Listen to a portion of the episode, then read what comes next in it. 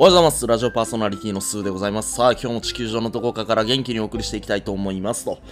はい、本日10月7日木曜日、現在時刻は9時33分になります。ちょっと遅い時間帯の収録になってしまったんですが、えー、今僕はパイナップルを食べながらコーヒーを飲み、そしてこの収録に挑んでおります。まあちょっと自由すぎるよね。パイナップル食べながらラジオの収録するやつ多分いいヒント思う。うん。今ちょっとプチ減量していて、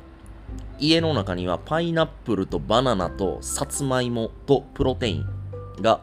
部屋の中に散漫しているような状況です。うん。パイナップルとバナナとさつまいもっていうなんかもうゴリラみたいな、なんかそんな生活を送っちゃってるんですけど、あの皆さんダイエットってされたことありますか？まあ多分ほとんどの人はちょっとはしたよっていう人も多分いると思うんだけど、なかなかね、ダイエットしてもすぐリバウンドになっちゃうとか、全然体重が落ちないとか、食事制限一生懸命してるんだけど、ストレスが溜まって最後爆発して、バクバク食べてしまうみたいな、なんかそんな経験があるかと思います。うん。まあ一言で言って、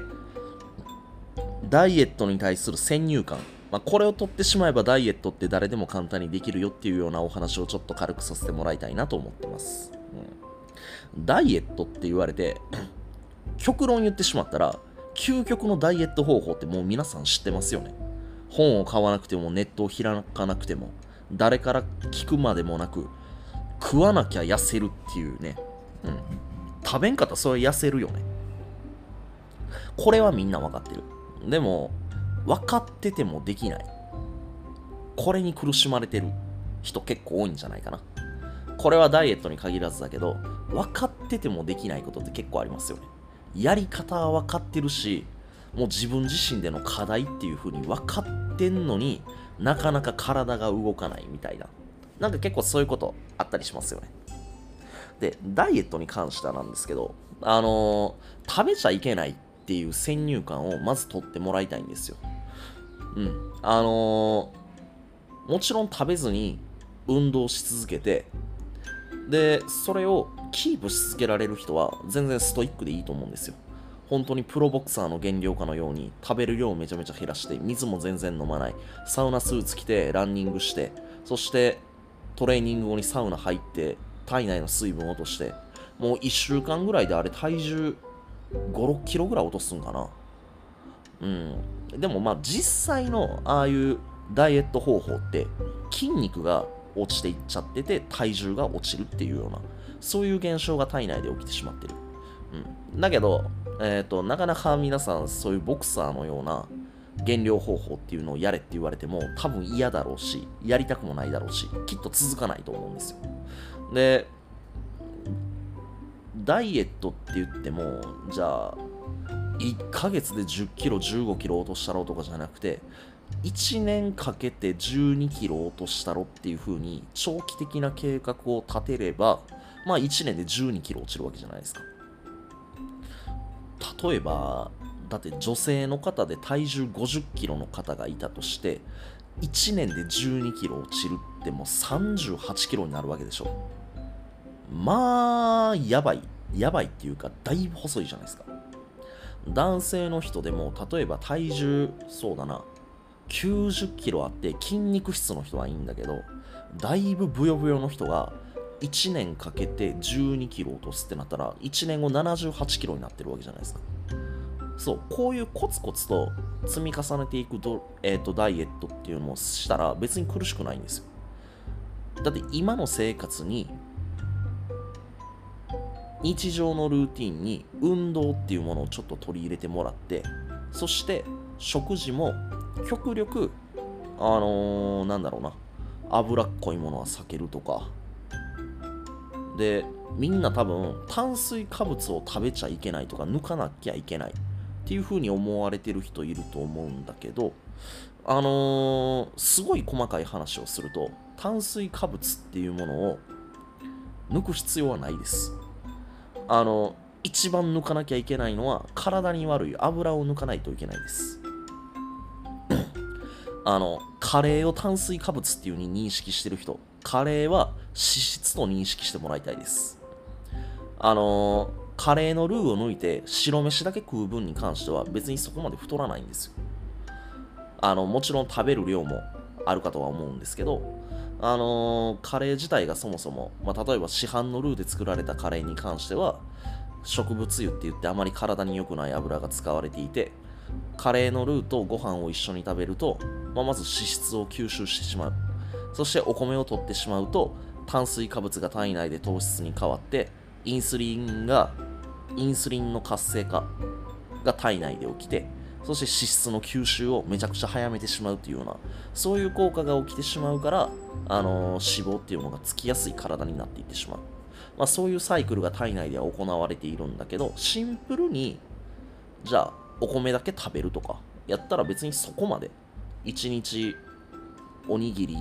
何個か食べるぐらいだったらそこまで太ったりはしないです。で、アイスクリームとかだって、まあもちろんあのソフトクリームとかめちゃめちゃ甘い系のアイスクリームは食べる量っていうのは減らしてもらいたい。だけど、アイスボックスってあるじゃないですか。氷のやつ。あれぐらいやったら1日5、6個食べたって全然太らないんですよ。あれ確か 1, えー1パックで炭水化物が 5g ぐらいしか入ってないの。全然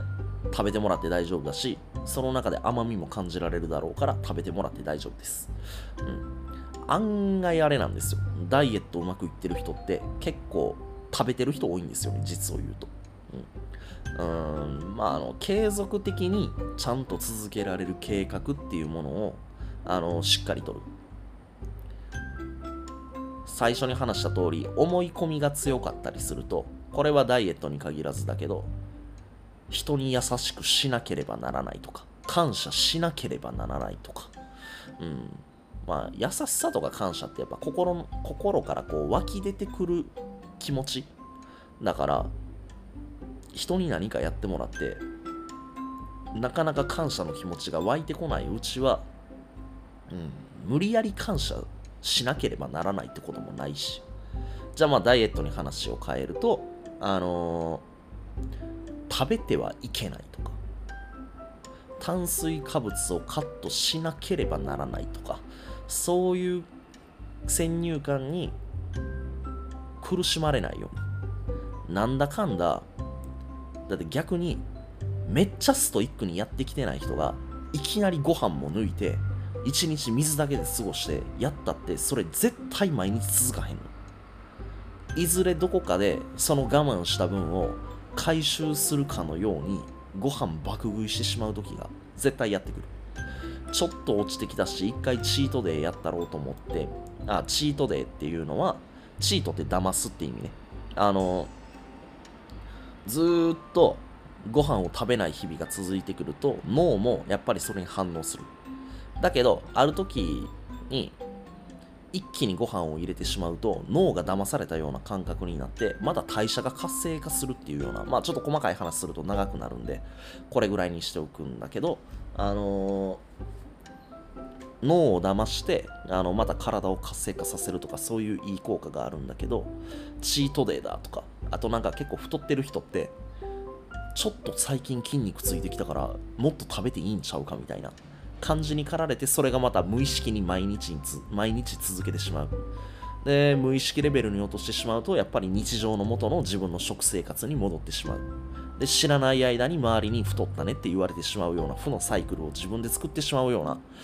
えーことが起きてしまうんだけどあのーまあとにかくねダイエット、まあ、僕みたいにパイナップルとさつまいもとバナナとプロテインだけで毎日過ごすっていうことを別にすぐに取り入れてもらわなくても大丈夫です。まあ、僕もなんだかんだあの会食とかあるときはもうそこはもう割り切って食べるし飲むお酒も飲むしっていうことはやるんだけどでも普段の生活でできることっていうのはたくさんあるしでもプロテイン飲めてパイナップル食えてさつまいも食えてバナナ食えるってめっちゃ幸せやと思いません？ゴリラの話してるんじゃないよ。一人間としての話をしてるんだけど。うん。ゴリラにとっても幸せだろうし、うん。まあ自分から言っといてないけどまあほんまにゴリラみたいな生活だよね、これは。うん。まあでもなんだろうな。ダイエットの方法とかっていうことじゃなくて、まあ、皆さんも日常の生活で何かこう先入観があって囚われてこうあるべきだとかこうすべきだみたいなもの自分にもあるしはたまたもしかしたら他人にそれを押し付けちゃってる人っていうのもいるかもしれないです。あのー、先入観でこうするべきだとかああいう風に考えるべきだとかっていうのは回り回って自分に怒りを生んでしまう。そしてストレスが溜まっていって自律神経も乱れて自分の食生活とか日々のルーティンも乱れてしまうような恐れがあるんで一旦ねこの放送を聞いてもらって自分の中でなんか先入観あるかなとかこういう時こうするべきだああするべきだこう考えるべきだみたいなそういう何々べきっていうのがもしこれを聞いてくださってる皆さんの中である場合は一度自分自身と見つめ直して一回考え方とか改めてみるのもいいんじゃないかなと思います。ってことで、えー、っと、まあ、ゴリラの話したのか、ダイエットの話したのか、先入観について本気で語ったのか、ちょっとよくわかんない放送になっちゃったけど、えっ、と、今日も皆さんの一日が最高の一日になりますように心の底から祈っております。それでは皆さん聞いていただきましてありがとうございました。一日頑張ってね。ありがとう